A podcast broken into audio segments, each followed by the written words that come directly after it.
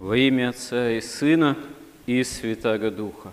Человек в Адаме был призван к нетлению, к царствованию в окружающем мире, к созиданию всего мира как райского сада, к восхождению к Богу, но по причине грехопадения стал смертным, тленным существом, пораженным грехом и страстями, и можно сказать, что всецело расслабленным. Расслабленность это, она прежде всего имеет в нас именно духовную, греховную, точнее, природу. Самая главная расслабленность, от которой мы должны чаять избавления, это как раз-таки расслабленность духовная. Это, можно сказать, разбитость духовная, духовная ленность. И единственным лекарством от этого является сам Христос. А все физические немощи, болезни и так далее, они первопричиной, как указывают святые отцы, опять же, имеют грех как таковой.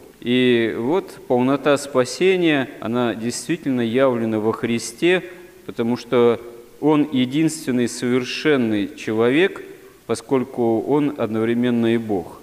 То есть, поскольку же человеческая природа, хотя он ее принимает, в общем-то, фактически в отягченный следствиями греха, но без греха. И тогда в общении от утробы Девы Марии человеческая природа в общении с божеством, с божественной природой, оказывается исцелена в конечном счете посредством всей евангельской истории, Голгофе благодаря тоже крестной жертве, и воскресению окончательно оказывается исцелена от э, смерти как таковой, от ления, от э, духовной расслабленности в том числе. И само Евангелие, как мы видим, являет такие примеры, когда Господь действительно исцеляет и исцеляет в том числе расслабленных. Таковых примеров в евангельской истории далеко не один. И один из таких характерных – это исцеление в Капернауме расслабленного в доме, куда приносят этого расслабленного к этому дому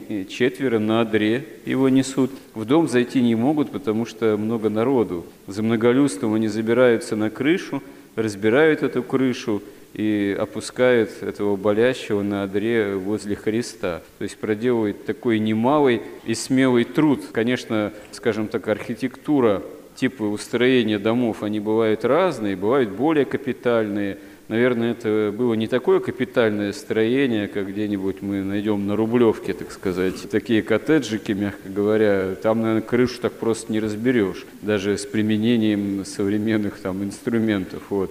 Ну, это было строение явно попроще. Но, тем не менее, даже и для строения попроще все-таки заниматься кровлей, там, крышей, в этом есть некая, ну, мягко говоря, смелость. В этом есть некая, может быть, чрезмерность все-таки вот, затеянного. Но здесь было очевидно, что эти четверо, и сам, видимо, расслабленный, как обращает наше внимание блаженный Феофилак болгарский, если бы расслабленный не имел веры, он бы не позволил его нести ко Христу. Ну и, видимо, четверо, которые занимаются еще и разбором крыши, у них тоже вера есть все-таки. Вот. Хотя подробно об этом ничего не говорится. Ну, то есть вот эти люди с верой это все проделывают, чтобы Христос для них стал доступен. И вот Господь и говорит, чада, прощаются тебе грехи твои. И здесь возникает целый такой богословский спор, фактически на таком таинственном, можно сказать, мыслительном уровне. Потому что бывшие в том же собрании возле Христа книжники и фарисеи,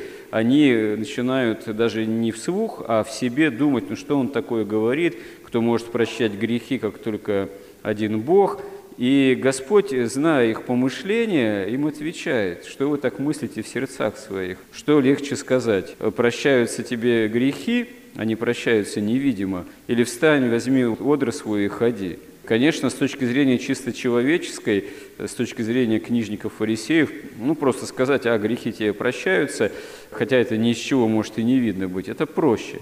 А опять же, толкователь, блаженный Феофилакт говорит, что на самом деле исцелить душу действительно простить грехи куда сложнее, чем исцелить человека физически. Вот. Потому что для физического исцеления, ну, можно сказать, собственно говоря, это относится к телесному составу человека.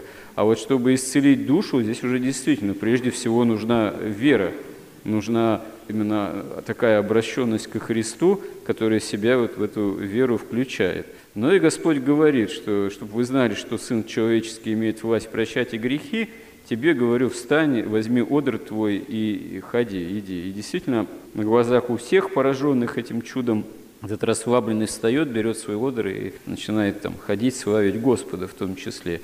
И действительно, цель христианской жизни – взять одр свой и начать славить Господа.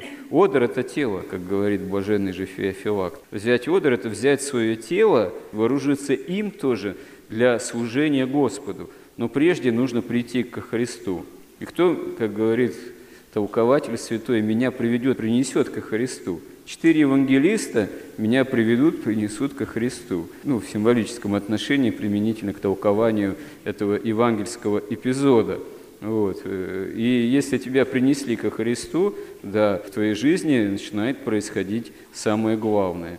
Ты начинаешь исцеляться от расслабленности своей греховной.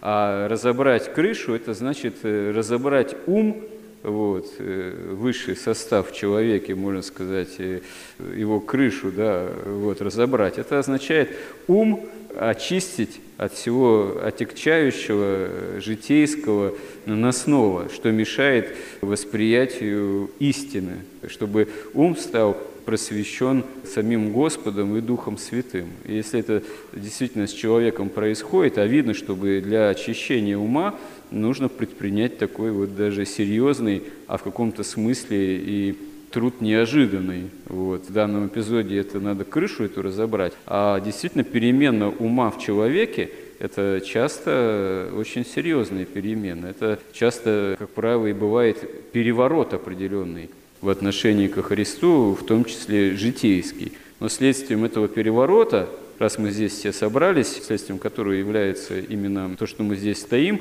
у чаши Христовой, должна э, быть действительно исцеление от расслабленности нашей духовной. Мы действительно должны взять одр свой, свой телесный состав, вот, свои житейские какие-то и проблемы, и обстоятельства, и со всем этим постараться управить, направить свою жизнь ко Христу, чтобы действительно не просто исцеление – от духовной расслабленности произошло с нами, но и всецелое спасение для жизни вечной, для Царства Небесного. Господи, истинно помоги нам во всем этом. Аминь.